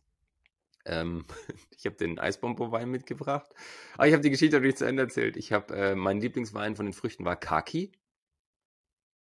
Ah, ja, und dann habe ich gesagt, ey, du also vergehrst ja echt alles. Da kannst du ja auch Kartoffeln vergären. Da sagt er, wait a moment. und dann ist er verschwunden, kam wieder, hat eine Flasche in der Hand und vorne steht Onion drauf. Und da sage ich, du hast Zwiebeln vergoren? Sagt er, ja, Zwiebeln und Kartoffeln. und dann hat er uns äh, eine Flasche Zwiebelwein mitgegeben. Ja, zu Bratkartoffeln, also kann ich mir gut vorstellen. Aber die und Frage ist, gesagt, schmeckt das dann wirklich noch nach Zwiebeln und Kartoffeln oder ist das so wie Wodka nach Kartoffeln schmeckt? Also davon hat er so wenig gehabt, dass er gesagt hat, das ist ein Geschenk, weil wir coole Dudes sind. Da hat er irgendwie 50 Flaschen gehabt oder so. Er hat gesagt, er kann ihn jetzt nicht aufmachen und mit uns verkosten, wir sollen das daheim einfach mal machen. Und er hat gesagt, die viele Leute nehmen das weniger zum Trinken, sondern sie nehmen das halt, um Früchte einzulegen, um äh, Salat anzumachen oder irgendwie sowas. Einfach, ah, das wird dann vielleicht so ein bisschen eher verwendet wie ein Brandweinessig oder sowas. Weißt du? Das ist ja im Endeffekt mit mehr Alkohol, aber geht in eine ähnliche Richtung. Also ich bin sehr gespannt darauf. Vielleicht stelle ich den mal ein Blind-Tasting mit rein so. Ja. Wir hatten Fehler. Das da bin ich gespannt Nein. auf Feedback. ja, aber, ja. aber schmeckt das dann wirklich nach äh, keine Ahnung, du hast ja noch ein paar andere komische Weine da probiert. Schmeckt das dann wirklich danach oder ist das geschmacklich dann auch? Ja, also das war entfernt? tatsächlich, ist, ist eine sehr gute Frage und hätte ich auch gar nicht dran gedacht. Wein aus Weintrauben hat ja doch die Eigenschaft, dass bis auf ganz wenige Weine, die super naturnah gemacht sind, die schmecken ja dann wirklich wieder traubig, dass Wein am Ende nach allem schmeckt und riecht, außer Weintrauben. Also, dass da dann, keine Ahnung, Leder, Erdbeere, äh, Tabak, Kaffee, Schokolade, was auch immer. Es ist ja alles drin, von Primär bis Tertiär. Nur Weintraube habe ich ganz selten irgendjemand reden, sagen hören. Und wenn du Fruchtwein vergärst, ist das allererste, was du in der Nase hast, immer die Frucht. Und manchmal kennst du die Frucht, denn ich hatte diesen, ich hatte diesen Kaki-Wein. Die Flasche stand vor mir und da stand ein Wort drauf, ich, das, ich kannte die Übersetzung nicht, Persimmon heißt das. Da stand Persimmon drauf. Und ich rieche da drin, diesen Geruch kennst du. Was ist denn das? Dann habe ich ihn probiert, schöne Säure gehabt, also interessant. Und denke mir so, was ist das? Und er sagt so, Persimmon. Ich so, ja, yeah, I mean, ich kenne die Translation nicht so, ne? Dann habe ich das in meinem Wörterbuch geholt, Kaki. Kaki. Hat auch die Farbe, so ein bisschen ins Orange rein. Und der hat nach Kaki geschmeckt. Dann kriegst du Erdbeerwein, Strawberry. Und der hat uns das vorher nicht gesagt, was er ausschenkt, sondern du hast halt wirklich das gerochen, das probiert, Brombeere. Das gerochen, probiert, Erdbeere. Und dann gab es einen, der hatte als erstes so eine Brombeere, dann habe ich den getrunken und dann war das. Was war das? Muss ich mal Notizen schauen. Und der Witz war, das hatte zwei Aromen und die Brombeere war so die Basis. Der hat die Brombeere quasi vergoren und als er fertig war, hat er den, den, den Most, den, also den Most, den Rest, den Dresder genommen von den Brombeeren, hat den mit was anderem gemischt und hat das nochmal vergoren. Das heißt, der Brombeerwein war dann die, die Brombeeren waren die Basis und er hat dann den Restzucker aus diesen Schalen genommen und auch die Aromenextraktion, um das gemeinsam mit dem anderen abzufrühstücken. Ich komme nicht mehr drauf, was es war. Aber es war irgendein Gewürz oder sowas. Vielleicht war es der Rosmarinwein. Muss mal nachgucken. Aber das war auf jeden Fall spannend. Bloß du hast immer. Wirklich. Ja, aber du hast wirklich dieses Grundaroma drin. Und das finde ich schon sehr, sehr spannend. Das ist natürlich dann einfacher, wenn du sagst, du stehst auf eine bestimmte Frucht, probierst mal den Wein dazu. Ja, also wenn du großer Blaubeer-Fan bist, ich bin großer Heidelbeer-Fan, Blaubeer-Fan, mhm. dann Heidelbeer-Wein zu trinken, ist dann schon eine coole Sache. Waren das, waren das Soft Wines oder war das, äh, waren das welche, die richtig scheppern? Es hängt wirklich aus der, von der Region ab, aber da in Indiana, die lesen alle zwischen Mitte August und Anfang September, die haben elf Alkohol oder sowas. Ja, und ich könnte mir auch vorstellen, dass das dann wirklich schädelmäßig gefährlich wird. Weil du hast dann viel Zucker drin, du hast viel Alkohol drin, dann hast du vielleicht, weil das ja oft so kleine Weingüter sind, nicht zu 100% die saubere Vergärung, hast vielleicht ein bisschen zu viel Schwefel. Also das, die Kombination ist dann vielleicht nicht ganz so. Aber das müsstest geil. du Also doch wissen, oder nicht? Oder hast du da nur dran gerochen und dann. Nö, schon probiert, klar. Und? Was sagt der Kopf? Nee, also abgesehen davon, dass ich Auto gefahren bin und alles gespuckt habe, äh, Okay. ich bin kein Fan von süßen Weinen. Also selbst wenn ich jetzt nicht hätte fahren müssen, hätte ich die wahrscheinlich ausgespuckt. Das Spannende war, dass ein, zwei Weingüter das nicht kennen, dass die Leute spucken. Und mir ist das Ja. dann erst bewusst geworden, als ich in Indianapolis war, was die Ah. Amerikaner auf sich nehmen, nachdem die Alkohol getrunken haben, mit Autofahren. Freitagabend in der Bar gewesen mit ein paar, die ich auf dem ersten Weingut kennengelernt habe, wo dieser ältere Herr war, der 71-Jährige. Er war von Santa Monica, sie war aus Indianapolis und die sind dann abends in die Bar gegangen mit uns allen und dann haben die acht Shots getrunken. Acht Shots, also hier, ne? Mhm. B52, irgendwie Hardcore-Alkohol und dann sind die nach Hause gefahren. Ja, die sag haben ja auch breite driving? Straßen. Ja, genau, breite Straßen, breites Auto, fetten Jeep. Sage ich, you still driving? Ja, ja, ähm, wir, wir, wir, haben, wir haben nur zehn Minuten. So, okay, Nice. dann könnt ihr doch auch Ähm, Taxi, Bus, Uber. Nö, nö, das, das passt schon. Also das war schon krass. Also ich meine, die haben kerzengerade Straßen, ja, trotzdem. Also war das nicht unangenehm, wenn du da dann, äh, also wenn das dann nicht so üblich ist, dass die Leute den Wein wieder ausspucken und du sitzt da so, also nicht, nicht, sondern Also mir ist das sowieso nicht unangenehm, weil ich gebe nichts drauf, was andere von mir denken, aber ich habe dann gefragt und dann sagen die, ja, ja, sure. Das Einzige ist, die sind halt nicht darauf vorbereitet. Also der eine Ja. hat mir dann ein zweites Weinglas zum Reinspucken gegeben. nice. Aber die meisten, für die war das schon okay. Und äh, der eine war dann sogar der Letzte mit diesen ganzen Fruchtweinen, mit diesem blauen Wein. Der hat dann Mhm. einfach jedes Mal, wenn ich gesagt habe, ähm, ich würde es gerne ausschütten, hat er mein Glas genommen, ist raus, hat es in den Garten, kam mit meinem Glas wieder rein. Und dann habe Mhm. ich gesagt, you don't have to do that. Ich mache das schon, alles gut. Was wichtig wäre, also für Reviews für mich, für Leute wie mich, ist wirklich, ob das danach am nächsten Tag dann irgendwie problematisch ist, ob man da Kopfschmerzen kriegt. Also eigentlich müsstest du den kompletten Weg gehen, um ein vollwertiges Review abgeben zu können. Oder? Hast du da mal drüber Wie nachgedacht? entstehen denn Kopfschmerzen beim Weintrinken? Ja, man muss da irgendwie so, eine, so einen standardisierten Prozess finden, dass man immer die gleiche Menge an Wasser trinkt. Aber dann kann man ja trotzdem am nächsten Tag dann vernünftig bewerten, dieser Wein, der macht ordentlich Kopfschmerzen und dieser Wein eher nicht. Ich finde, also ist jetzt komplett off-topic, aber ich finde, bei Alkohol trinken finde ich das Schlimmste, wenn am nächsten Tag der Tag im Eimer ist. Und wenn, ich gehe mal davon aus, dass es mehreren so geht, dann ist das ja doch eigentlich schon auch eine krasse Sache, mit der man sich als Alkoholproduzent abheben kann, wenn man das auf die Flasche druckt, oder? Also wenn man sagt, okay, hier kriegt man keinen Schädel von. Deswegen, Das ist so, wie wenn du auf ein Auto draufschreiben würdest, hiermit hast du keinen Unfall. Wenn du bewusst Alkohol konsumierst, hast du nie am nächsten Tag Kopfschmerzen. Wenn du über den ganzen Abend gemächlich, genießerisch Alkohol trinkst und gleichzeitig, gleichzeitig genießerisch Wasser trinkst, ja, das nützt nichts, wenn du dir einen Liter Wein reinballerst und dann kurz vorm Schlafen gehen dir einen Liter Wasser reinstellst. Mal abgesehen davon, dass du nachts besoffen aufs Klo gehen musst, hast du das Problem, dass du am nächsten Tag trotzdem Kopf hast. Alkohol dehydriert. Das ist ganz einfach. Wenn du zu viel Alkohol trinkst, der dehydriert und dann kriegst du einfach Kopfschmerzen. Das heißt, wenn du es schaffst, über den ganzen Abend gemächlich Wein zu genießen, in dem Fall, und Wasser in ungefähr gleicher Menge, dann hast du am nächsten Tag keinen Kopf, wenn das ein sauber gemachter Wein ist. ich weiß nicht, ob dich, du die Story schon kennst, aber ich hatte in meinem Semester, in den ersten Semestern, hatte ich jemanden äh, bei mir mit im Studiengang, der war vorher Apotheker, hat sich dann dazu entschlossen, äh, nochmal Informatik zu studieren. Und der hat irgendwie immer so random Facts über irgendwie irgendwelche medizinischen Themen oder medizinischen, keine Ahnung, gesundheitlichen Themen rausgehauen. Und irgendwann kam der an mit einer äh, Fuselalkoholtabelle, wo Biersorten aufgelistet sind nach Fuselalkohol. Und der meinte, davon kriegst du keine Kopfschmerzen, davon kriegst du keine Kopfschmerzen, davon kriegst du keine Kopfschmerzen. Und diese Fuselalkohole, die sind ja dann, die sind ja Teil, Teil des Problems. Und eigentlich könnte man sich damit ja ähm, dann äh, von anderen abheben. Wenn du bewusst Alkohol trinkst, dann kannst du es auch mit Fusel hinkriegen, dass du keine Kopfschmerzen hast.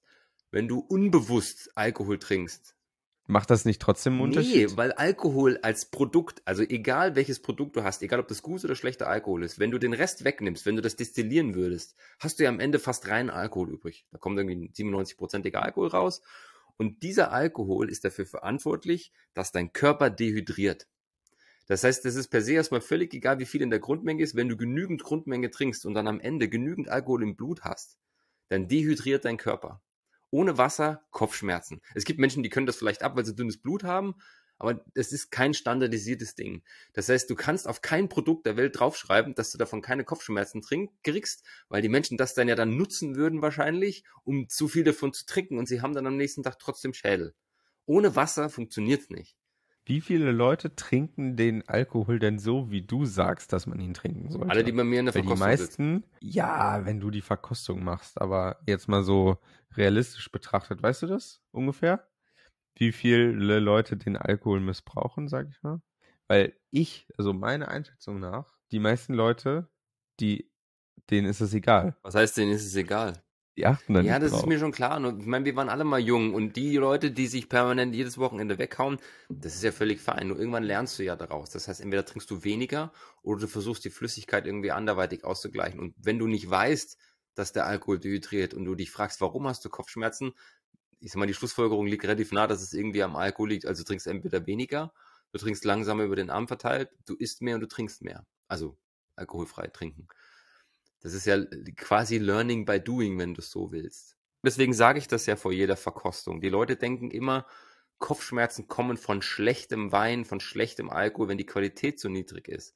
Das ist per se nicht falsch. Nur es ist trotzdem ohne Wasser wahrscheinlich, dass du Kopfschmerzen hast. Du kannst den besten Wein der Welt kaufen. Wenn du dir eine Flasche Chateau Petrus reinstellst für 4.500 Euro, hast du am nächsten Tag trotzdem Schädel, weil du halt kein Wasser trinkst und dehydrierst. Wenn du dir einen Tetrapack Wein aus dem Supermarkt holst, zwei Liter, und haust dir den in die Binde und trinkst aber parallel zwei Liter Wasser, ist die Wahrscheinlichkeit relativ hoch, dass du am nächsten Tag keinen Kopf hast. Du hast halt zwei Liter komischen Wein getrunken. Also es ist ein bisschen Banane und ich mag ehrlicherweise auch gar nicht da so im Detail drüber diskutieren, weil die, die Sache ist ja, Alkohol moderat anwenden und gesund genießen ist das A und O. Weil eigentlich geht es ja um das Produkt, um den Alkohol rum. Es geht ja nicht um den Alkohol. Der Alkohol ist ja im Endeffekt nur das, was wir wollen, um den Rauschzustand zu haben. Was bringt denn dir Alkohol sonst? Nix. Ja. Es ist Geschmacksträger, ein Stück weit. Das merkst du an entalkoholisierten Weinen. Nur ein Stück weit wollen wir alle Menschen diesen Rauschzustand. Aber es gibt diese Rauschgeschichten in, Nice. überall irgendwo im Tierreich. Also ich meine, Affen nehmen sich vergorene Früchte, lecken die und sind lustig. Delfine ähm, pieksen diesen, ähm, wie heißt dieser Fisch? Ich glaube, nee, Kugelfisch ist es nicht, aber es gibt so einen Fisch, der so ein Sekret absondert, was für uns giftig ist und die, äh, die Delfine, die picken den so an, damit sie dann high im Wasser rumschwimmen können. Also Rauschzustände sind ja schon irgendwie gewünscht, weil du dich in andere Sphären schiebst, ist ja völlig okay. Nur wenn du sowas vorhast und sagst, ich möchte jetzt Wein genießen und den Rausch dazu auch, dann bitte mit ordentlich Wasserkonsum. Und ich habe heute Abend wieder eine Verkostung mit zwölf Leuten. Da werde ich das erste erzählen. Das wichtigste Glas ist das Wasserglas. Genauso viel Wasser wie Wein. Und das Witzige ist, wenn ich das an diesem Abend erwähne, das hat bis jetzt zu 90, 95 Prozent immer funktioniert, dass jeder am Tisch eine Flasche Wein, äh, eine Flasche Wasser trinkt.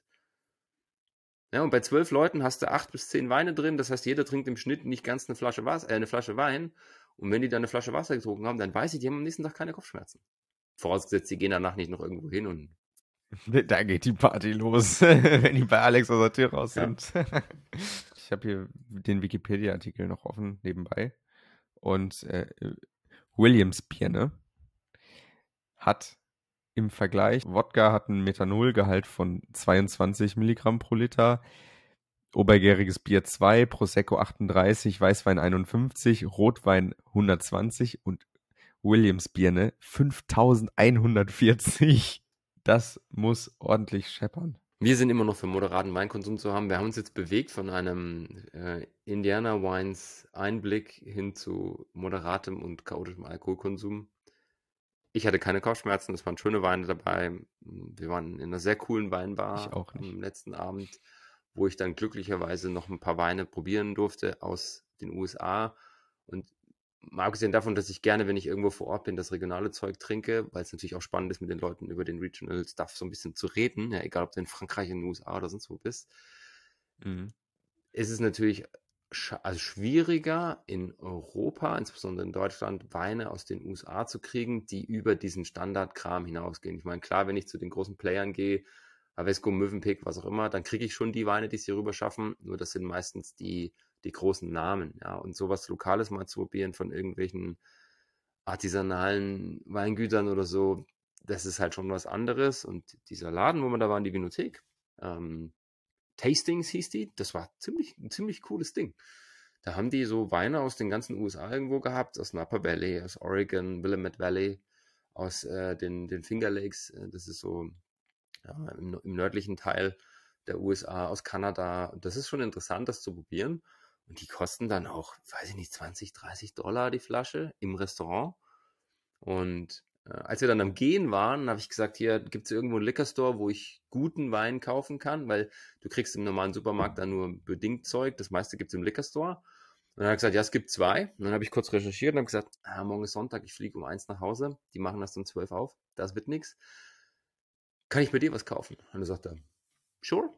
Und dann haben wir so ein bisschen gequatscht und dann hat er mir zwei, drei Weinchen empfohlen und dann habe ich drei Flaschen Wein mit nach Hause genommen, die ich jetzt auch mitgebracht habe, im Keller liegen habe. Das eine ist ein Petnat und das andere ist ein Weißer und das andere ist ein Pinot. Natürlich ein Pinot Noir. Hm. hm. Das ist einfach so ein bisschen zum Probieren, mit dem Wissen, ja. dass ich den wahrscheinlich nicht so schnell wieder kriegen werde. Aber es ist ja ganz cool. Ich bin ja gut einmal, Jahr, einmal im Jahr in den Staaten drüben durch die Vicon. Nächstes Jahr vielleicht sogar zweimal beruflich und privat. Und da ist es cool, sowas zu probieren. Ja, das glaube ich. Äh, ist das Mövenpick, Mövenpick Eis aus Deutschland? Der Konzern ist Mövenpick, ja. Und es gibt das Eis, es gibt Veranstaltungen, Mövenpick, es Mövenpick? gibt äh, die, die Weinkette. Und äh, René Gabriel, der deutsche Weinpapst schlechthin, für mich einer der größten, besten mhm. Verkoster, gerade im Bordeaux-Bereich, der kennt alles und jeden seit 40, 50 Jahren in Bordeaux. Und der hat beim Mövenpick als Chefeinkäufer mal angefangen und agiert viele Jahre, hat dadurch ja sein Wissen und seinen Keller aufgebaut. Und Mövenpick hat auch starke Weine im Sortiment, um Gottes Willen. Also wer sich durchprobieren will, äh, es gibt in vielen großen Städten, in München gibt es, glaube ich, zwei oder drei Läden, gibt es die Möglichkeit, einfach mal zu probieren vor Ort. Die haben viel international, viel auch aus der neuen Welt, aus den USA, aus Südamerika. Das ist schon eine Chance. Ja. Die Frage ist einfach, als gehobener Weintrinker finde ich da noch den Wein oder als Einsteiger finde ich da den Wein und das einfach ausprobieren. Ich weiß es nicht. Ja. Das ist jedem selbst überlassen. Äh, ein guter Freund von mir, Markus, der geht regelmäßig zum Mövenpick und findet die Weine auch cool. Und ich war auch schon ein paar Mal auf Verkostung da und das ist schon interessant. Also, das Beste, was ihr machen könnt, wenn ihr danach sucht, welche Weine euch taugen, ist entweder auf die Weingüter zu fahren oder wenn es um eine breitere, breitere Bandbreite geht, in den Fachhandel zu gehen. In den Mövenpick, in den Garibaldi, in den in Österreich in den Wein und Co. oder sowas, wo ich sage, ich habe schon eine ziemliche Bandbreite von Einstiegswein bis zu hochqualitativ und viele fahren das Konzept, dass du zumindest bis 20, 30 Euro Flaschenpreis die Weine probieren kannst. Bei Jacques Weindepot kannst du auch jeden Wein probieren. Die haben halt meistens andere Echt? Liegen von anderer Qualität von Weinen oder sie kriegen bei den guten Weinen vielleicht die Jahrgänge, die nicht ganz so cool sind. Aber Jacques Weindepot ist, ist äh, auch eine Adresse, wo ich sage, da kannst du mal hingehen und Wein kaufen. Also ich verteufel da niemanden, das, die haben alle ihre Zielgruppe, alle ihren Zweck. Und ich war sogar schon bei einer Weinverkostung beim mm. Jacques Weindepot, äh, damals mit meinen Eltern, um einfach, ähm, ich glaube, da war ein Riesling-Abend oder so, und dann machen die vom Einstieg bis zum großen Riesling, machen die alles durch. Und das ist schon interessant für die Bandbreite. Ist eigentlich äh, krass, dass man überall durchprobieren, äh, dass man sich überall durchprobieren kann. Dann ist man ja gar nicht darauf angewiesen, nach dem Etikett zu Richtig, kaufen. 100 Prozent. Und ich meine, das ist ja auch im Endeffekt das, was dich separiert in einem Fachhandel von einem normalen Einzelhandel. Im Discounter, im Edeka, im Supermarkt hast du keine Chance, die Weine zu probieren. Das heißt, du kaufst faktisch nach Etikett oder von dem, was du vielleicht liest und assoziierst. Wenn du im Fachhandel bist, hast du auf jeden Fall schon mal irgendeine Person da drin, die sich meistens gut auskennt mit dem Zeug. Und dann hast du ja oft noch die Chance, wenn du sagst, ah, ich mhm. vertraue dem nicht ganz oder ich verstehe das nicht ganz oder ich bin nicht so tief drin, ich verstehe nicht, was die Person mir sagen will was ist jetzt Länge? Was ist Komplexität? Hey, kann ich doch probieren. Und dann mhm. kommt es da nochmal zum Punkt. Das Lustige ist, die meisten, wenn du jetzt sagst, ich habe den und ich habe den, du kannst die beide verkosten, passt beides in deinen Stil, dann hast du die zwei Flaschen vor dir, wonach kaufst du dann? Meistens ist es dann trotzdem der letzte Eindruck, der dann noch zählt. Und wenn nicht, ist auch okay. Ja? Also du hast einfach mehr Chancen und deswegen finde ich das Einkaufen in Fachhandeln so wichtig und deswegen frage ich ja auch irgendwo, wenn ich irgendwo bin, immer nach, wo ist denn ein Fachhandel, wo ich hingehen kann. Und je nachdem, manchmal hast du sogar das große mhm. Glück und bist äh, in einer Stadt, wo es spezialisierte Betriebe gibt. Und wenn du halt, keine Ahnung, italienischen Wein suchst und Experten dafür, dann gehst du halt wirklich zu Garibaldi. Das ist halt so. Weil du weißt, die haben keine Ahnung, wie viel hundert Weine von da aus allen Regionen und da findest du was. Und wenn ich Champagner suche, gehe ich halt so einfach genießen, weil die haben halt geile Champagner. Das soll jetzt keine Werbung sein, sondern ich einfach nur damit sagen, es gibt Betriebe, die sind spezialisiert, die können das sehr, sehr gut und deswegen kosten die Flaschen halt auch zwei, drei Euro mehr. Das Schlimmste, was ihr machen könnt, ist, und das gilt ja auch für Schuhe und Klamotten, ihr geht in den Laden, sucht euch das raus, was euch taugt, geht dann heim, bestellt es im Internet. Das finde ich ja total bescheuert. Ja, ich meine, klar, wenn der Preisunterschied so ist, wenn ich weiß, die Schuhe kosten im Netz 80 und im Laden 160, dann überlege ich mir das zweimal. Das verstehe ich. Aber wenn ich 15 Euro für die Flasche Wein im Internet bezahle und 18 im Fachhandel und habe die Beratung und kann das Zeug verkosten, dann lasse ich doch bitte die 18 Euro in dem Fachhandel liegen. Ja, vor allem bei Weinen, ne? Da hast du ja, also bei Schuhen, Fernseher, was weiß ich, die kannst du ja auch online wieder zurückschicken. Aber den Wein halt nicht. Also das ist jetzt ja ein wirklicher Use Case, ne? Also ähm, Online-Shopping für Schuhe und Klamotten ist zu Hause ähnlich gut machbar wie, wie im Laden. Ja, also ich bin bei dir dabei bei Technik. Ja? Weil bei Technik sagst du, du guckst dir vorher irgendwelche Testberichte und sonst irgendwas an, das passt.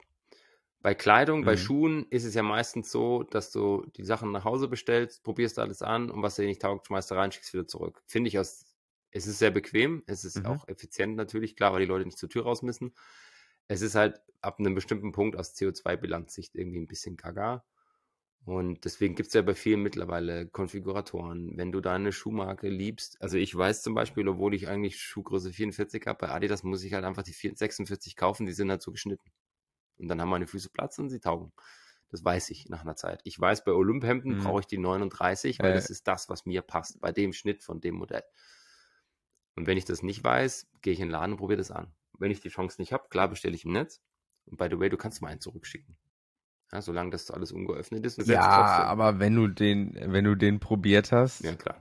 Dann, dann nicht. Ja, also das ist ja, also das Etikett kann ich mir auch online angucken. Ist das eigentlich so? Also wenn ich jetzt mit, mit meinem Diesel-Truck äh, über die fünf Meter breiten Straßen zum äh, Einzelhandelsgeschäft fahre und da die Klamotten anprobiere. Genau, das ist die Diskussion. Mir geht es da eher um so diesen, diesen Grundgedanken dahinter. Und es gibt ja Leute, für die das durchaus auch ein Volkssport ist, viel zu bestellen und viel zurückzuschicken. Und ich, keine Ahnung, ich, ja, ja, ja. diese T-Shirts hier, ja, du machst einen Online-Konfigurator, denkst, das passt, lässt es schicken, passt, behalte ich. es gibt ja auch Leute, die bestellen dann bei fünf Händlern fünf Paar Schuhe und suchen sich das raus, was ihnen taugt und schicken die restlichen vier wieder zurück. Und das, warum die das machen, ist, weil sie dafür nichts zahlen. Du hast immer noch die Nullversand zu mir, Nullversand, mm, Rückversand-Politik, ja. die sich mittlerweile ändert. Und das Interessante, was dabei passiert ist, das äh, hat auch der Johannes von Snox letztens erzählt, was da passiert ist, die Warenkorbs, also die Leute kaufen weniger als Menschen, also die Anzahl der Kunden steigt, die Conversion Rate sinkt, aber die Warenkörbe werden größer. Weil die Leute sagen, wenn ich jetzt schon 5 Euro kaufen muss, für, äh, 5 Euro Versand zahlen muss, dann kaufe ich ja doch für 200 Euro ein. Ist schon witzig, oder? Und wenn du wohnst, wo ich wohne, ist das nochmal was anderes, als wenn du in München-Riem wohnst und kannst mit dem Fahrrad in die Riemarkaden fahren oder so. Also ist immer situationsabhängig, deswegen mag ich mir da kein Urteil bilden. Ich versuche so wenig wie möglich im Internet zu bestellen, um es zu testen und weg, wieder zurückzuschicken. Wenn ich was im Netz bestelle, habe ich lange genug recherchiert und behalte es dann sowieso. Egal was das ist. Bei Kleidung, Klamotten, das kaufe ich hier ganz selten, versuche ich es im Laden ja. zu machen. Ja, ich denke mal, das ist so vergleichbar mit den Leuten, die einfach zum Bummeln mit dem Auto in die Stadt fahren und da nichts kaufen. Bummeln habe ich schon lange nicht mehr gehört. Oder? Das machen auch super viele Leute, die ein, weißt du, die einfach in die Stadt fahren und dann, ja, ich gucke mir mal die Klamotten an und dann gehe ich wieder nach Hause, ohne was zu kaufen. Im Endeffekt hast du dann ja auch die Strecke gemacht. Also Das ist ja auch ein vergleichbar. Sozialevent. Also genau. Online-Shopping auch. Du dann äh, Fotos per Social Media von deinem Paket posten Hey. Leute, ich habe heute wieder dieses Paket bekommen, wir packen das jetzt zusammen aus. Oh mein Gott. Und auch das, wir haben ja drüber Genau. gesprochen letztens bei Bartomeu, das kann ja werbewirksam sein. Also für alle, die Marketing betreiben, es ist ja nicht nur schön, das Produkt vorher zu platzieren, sondern es ist ja auch geil, wenn die Leute beim Auspacken dieses Erlebnis haben und das dann auf Social Media teilen. Kostenlos Werbung. Aus dem kurzen äh, Wrap-up von der VCon und dem Vergleich zur OMR ist eine Stunde fast Podcast geworden. Interessant. Hm. Von hinten durch die Brust ins Auge. Witzigerweise, das eigentliche Conclusio haben wir gar nicht so richtig auf den Punkt gebracht. Also für mich war zum einen shocking auf eine schlechten Art und Weise, wobei es schon nicht mehr shocking ist, weil ich mittlerweile darauf vorbereitet bin, dass es sehr schwer ist, dort gesund zu essen, egal ob ich in einen Supermarkt gehe oder ob ich essen gehe, also auch vegetarische, vegane Gerichte da auf der Karte. Die einzige vegetarische Speise in dem Italiener, in dem wir waren, war eine Pizza Margherita. Die hat eine 2 Zentimeter Schicht Käse gehabt. Zwei Ah, Zentimeter habe ich gesehen am Nachbartisch. Ja, ich habe dann die Antipasti-Platte bestellt. Mit so Ja, einer Käsekruste. Antipasti-Platte war ähm, so fertig. Eine Ölsuppe mit äh, man denn, so, so eingelegtes Zeug einfach und dann halt, also das haben nicht dann am Tisch verteilt, das war, hat mir einfach nicht getaugt, ja. Und wenn du das aber weißt und kannst dich darauf einstellen, dann gehst du halt am Tag vorher in den Supermarkt, wenn du weißt, auf der Messe gibt's halt nur so komisches Zeug und holst dir dann Hummus, holst dir frisches Brot, was auch immer. Also wie gesagt, die Esskultur, ich habe es erwartet und bin mittlerweile darauf vorbereitet. Was ich auch erwartet habe, die Amis sind offener, die sind direkter, die sind lockerer, die sind cooler wird oft als oberflächlich interpretiert. Wenn du dich darauf einlässt, lernst du coole Leute kennen. Du lernst einfach mehr Leute kennen, weil sie offener sind. Und das Dritte, was ich vorhin noch gar nicht erwähnt hat, in der Businesswelt, auch das mag vielleicht nicht pauschal gelten, sondern einfach in der, in der, in der Bubble, in der ich unterwegs war. Ich habe auf der OMR und auf der VCon Interviews geführt mit Geschäftsleuten. Ich hab, bin auf Entrepreneure zu und habe gesagt, ähm, ich hätte gerne ein, zwei Fragen stellen. Hast du zwei Minuten Zeit? Und ich rede wirklich von zwei Minuten.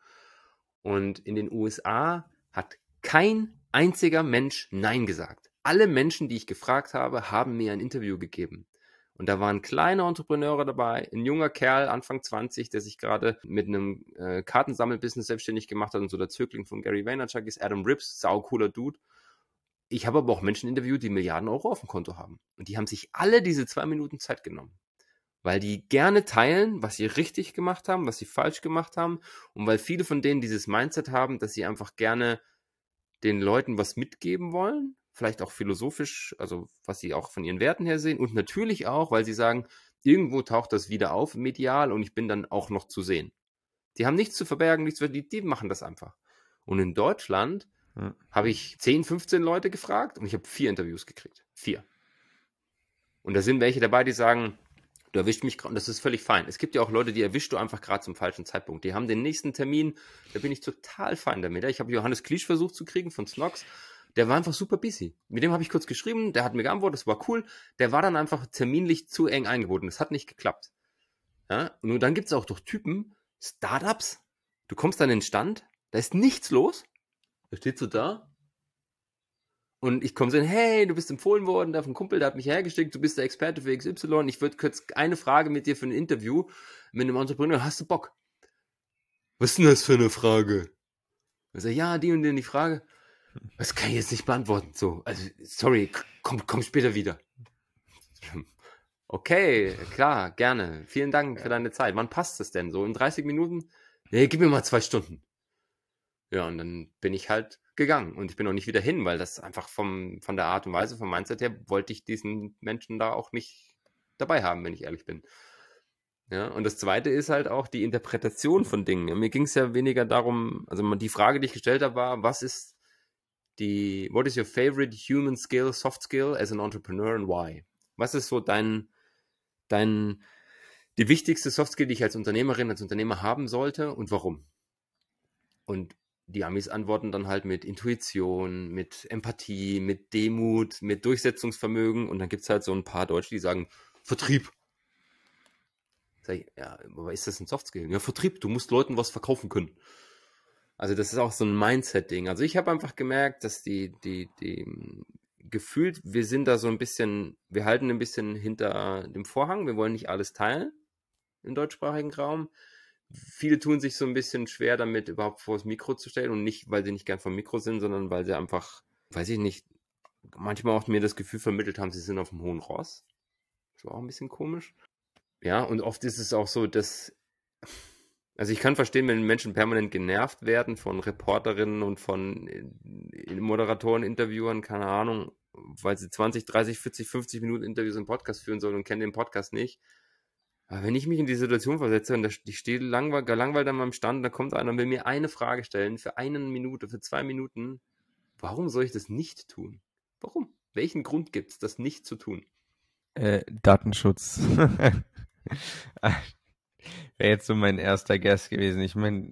Wie gesagt, da verstehe ich es ja. Weißt du, wenn ich da hinkomme und du sagst, entweder du würde ich gerne machen, ich habe gerade keine Zeit oder ich fühle mich irgendwo vor der Kamera, ich mag das nicht machen. Das habe ich mal auf dem Weingut erlebt. Da haben wir vorher ausgemacht, dass ich ein Interview mit denen mache und die Dame hat dann gesagt, sie mag nicht vor die Kamera, weil sie ist sich unsicher mit ihrem Englisch. Das erste ist, das weiß sie natürlich nicht, aber das, die sieht die Leute, ich kenne niemanden, der ein Video anguckt und sagt, boah, die kann aber schlecht Englisch. Das, der, die hat ja einen Akzent, mich interessiert der Inhalt nicht. ja, nur das kann ich verstehen. Ist völlig fein. Wenn jemand sagt, du, ich habe jetzt gleich einen Anschlusstermin, klappt nicht. Ich habe zwei Interviews geführt mit zwei der größten Podcaster der Welt, mit Tom Ballew und mit Stephen Bartlett. Und die Typen haben gesagt, sure, if, you, if we can walk. Und dann bin ich halt neben denen hergelaufen und habe das Mikro gehalten. Ja, nur die geben dir das Interview. Die laufen von, von der Bühne zum Sicherheitsbereich und geben dir das Interview brauchst du auf der OMR nicht versuchen, um die Fahne hochzuhalten. Ich habe ein paar sehr coole Unternehmerinnen und Unternehmer interviewen dürfen. Allen voran Jonas, äh, Entschuldigung, ich habe es damals schon vermasselt.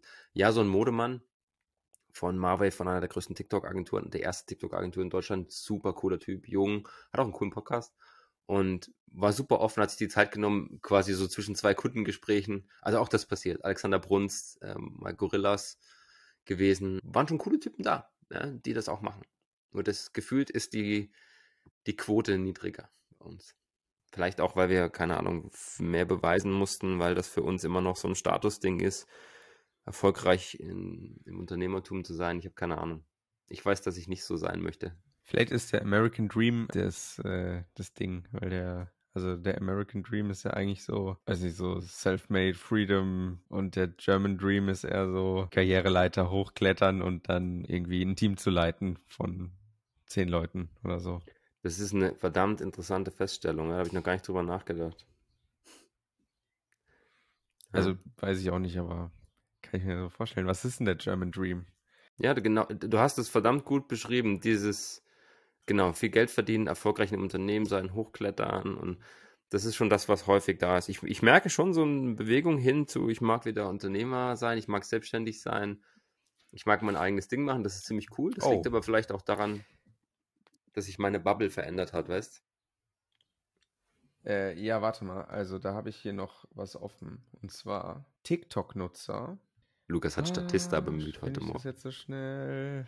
Zu den 10 Top-Sport-Activities von TikTok-Usern gehört, also 40, 41 Prozent äh, der Social-Media-Nutzer geben an, dass sie, dass ihr Top 10 Sport Wandern oder das Wandern dazugehört. Keine Ahnung, verstehe ich nicht. Ähm, aber wo ich eigentlich hin wollte, ähm, und zwar TikTok, äh, Success and Career Advancement für verschiedene Nutzergruppen und TikTok-Nutzer Innen. geben zu 15% an, dass sie äh, auf TikTok sind. Das ist, ein, ähm, das ist ein wichtiger Aspekt ihres Lebens, ist die Karriere voranzutreiben. In der Gesamtkategorie Social Media sind das nur 10%. Also Gibt es eine demografische Verteilung dazu? Ist das eine repräsentative Studie? Soweit bin ich noch nicht. Ich habe mir nur die Highlights rausgepickt. Also für alle neugierigen Forscherinnen da draußen, wenn Statista ist eine verdammt gute Quelle für Studien, für Statistiken und sonst was. Schaut euch immer an, wie die Quelle ist, wo das herkommt und vor allem, ob das eine repräsentative Studie ist, weil da sind auch manchmal Umfragen unter 60 Leuten drin, um einfach mal so einen Einblick zu geben. Ja, und wenn ich jetzt TikTok höre, wäre meine allererste Frage, wie ist die demografische Verteilung? Wir wissen, dass mittlerweile alle Generationen auf TikTok sind, dass sie aber trotzdem dominiert ist von Gen Z.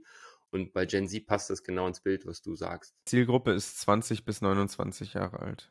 Dann bist du ziemlich gut drin, Gen Y, Gen Z. Und, äh, ah, jetzt habe ich das wieder verloren. Wo war's? Achso, äh, to be successful geben 27% an. Das ist der wichtig, wichtigste Aspekt äh, aus deren Leben ist. Was Und geben die anderen an? Generell Social Media ist 20%. Ähm, was hier noch ist, a Happy Relationship 54% bei TikTok, 55% äh, generell. Safety and Security 43% TikTok, 44 generell. Having a good time 38 TikTok, 36 generell. Interessant. Making my own decisions ist bei TikTok-Usern niedriger als bei normalen Social Media-Usern. Das ist eigentlich krass, oder? Dass Ja, sie krass. weniger Wert drauf legen, ihre eigenen Entscheidungen zu treffen. Und soziale Gerechtigkeit ist auch niedriger. Also es ist um zwei Prozentpunkte. Ist nicht viel, aber Ja, jetzt haben wir noch ein 27. Thema abgefrühstückt in diesem eigentlich kurzen Recap. sehr gut. Äh, Ja, dann gehen wir jetzt eine Runde wandern, würde ich sagen. Und beenden damit den 20 Minuten Podcast. mit einer Stunde zehn oder so. Ja, also ich kann nur jedem empfehlen, wenn ihr die Chance habt zu reisen, dann reist, schaut euch die Welt an, interessiert euch für die Kulturen, macht nicht das, was ihr zu Hause macht. Ja, McDonalds könnt ihr überall gehen. Ich habe jede Chance genutzt, dort auch mit Leuten, wenn ich zum Beispiel beim Weingut dann auf der Terrasse saß und habe äh, nach der Verkostung noch ein bisschen die, die Sonne genossen oder ein kleines Gläschen Wein oder Wasser oder was. Ich habe die Locals gefragt, gesagt, kann ich kurz eine Frage stellen? Warum seid ihr hier? Wie schmeckt der Wein? Warum bestellt ihr den? Wie oft kommt ihr hierher? Einfach aus Neugierde und auch da ist es vielleicht so, dass das Ja, in Touris? den USA einfacher ist. Ja, vermeintliche Touris, aber die eine, da waren drei Mädels neben mir am Tisch bei dem ersten Weingut mit dem älteren Herrn und da sagt die, sagen die, nee, wir treffen uns hier einmal die Woche und dann sage ich, ah, okay, was ist der Grund? Weil es ist Dienstag? Ja, das ist unser Day off und wir haben uns jetzt hier getroffen und die eine hat gesagt, ja, ich wohne hier drei Kilometer weg, ich laufe hier durch den Wald rüber, ne? setze mich hier an den Mhm. Tisch, trinke mit den zwei Mädels einen Wein, die sind mit dem Auto gekommen, dann haben die zwei Flaschen Wein weggeknallt, die eine ist wieder zurückgelaufen, die hatte übrigens auch ihren Merch von dem Weingut an und die anderen zwei sind mit dem Auto getrennt nach Hause gefahren. Drei Kilometer wandern, hörst du? Ist Wandern. Ja, es Drei Kilometer laufen. Two Miles oder so, oder anderthalb Miles, ja. Wandern, genau. Die TikTok gucken dabei. Also das ist, das, Mhm. das ist cool und das kann ich nur sehr empfehlen. Haltet euch an die Locals, quatscht die ein bisschen an, fragt die, was die so machen, warum. Ich, da lernst du einfach mehr, ja. Also ich bin halt äh, da vielleicht auch ein bisschen neugieriger als andere. Aber das ist schon ganz lässig. Viele wissen auch gar nicht, dass da eine Weinkultur vorherrscht in ihrer Region. In England habe ich ja damals die Bäckerin, die hat mich gefragt, oh, was machst du hier so? Und da sage ich, Weingüter besuchen. Wir haben Weingüter? Eigentlich Wein? Weinkultur hat man noch überall, oder? Also, ob sie jetzt größer, kleiner, schlechter, besser ist, aber eigentlich hat doch jeder. Ich habe auch eine Weinkultur, oder? Also du meinst jetzt die Länder oder die Personen? Ja, die Länder. Also es gibt ja zu jedem Land irgendwie eine Weinkultur, oder? Also entweder hast du sowieso Oder- Weinbau und dann ist die Frage, gehört es zur Kultur dazu oder nicht? Das ist ja dann auch regional unterschiedlich. Es gibt eine ganz andere Weinkultur in einem Weinviertel in Österreich oder in einem Burgenland, wo regelmäßig Heurigen sind. Diese Burschenschenke, wo du einfach Hm, Wein ja. und Essen kriegst für ein günstiges Geld. Oder was auch in Baden oder in der Pfalz passiert. Versus du wohnst, keine Ahnung, in Regensburg oder in der Nähe von München, wo es ja per se keinen Weinbau gibt, wo es aber eine andere Weinkultur gibt, wo du dich vielleicht dann in Restaurants triffst, in Weinbars, auf Terrassen, als Aperitif dann Aperol Spritz schnuckelst und dann danach vielleicht ein gutes Glas Wein. Also die Kultur gibt es überall und die hängt halt Ja. einfach davon ab, vielleicht auch, wie es durch die Weinbaukultur beeinflusst ist. Tirol hat eine andere als die Wachau. Und dann gibt es halt Länder, wo es überall Wein gibt. Italien, Frankreich bis auf Ausnahmen. Also, ja. Und in den USA ist es auch staatenweise. Es gibt große Staaten oder Staaten, die bekannt sind für Wein. Kalifornien, Oregon, New York State, äh, solche Sachen. Und eigentlich auch in Kanada. Kanada ist auch bekannt für Wein, aber da gibt es zwei Regionen, drei Regionen vielleicht, die Wein machen. Und Kanada ist riesig. Wenn du über die Karte guckst, ist Ähm, mhm. Also ja, ich glaube schon, dass es überall irgendwie eine Trinkkultur, eine Weinkultur gibt, die hängt halt einfach davon ab, wie, was, wo. Wein. Ja. Dann, vielen Dank für deine Zeit. Etwas später als sonst, diesmal nicht Mittwoch, sondern Freitag, aber hey. Ja, ebenfalls. Bald das Weekly Update, viel passiert die Woche und das gibt es dann am Samstag. Also danke für die vielen Fragen, für das Interesse. Ein paar coole Sachen dabei. Ja, das war ein V für die VCon. Frohes Schaffen. Bis dann, Master.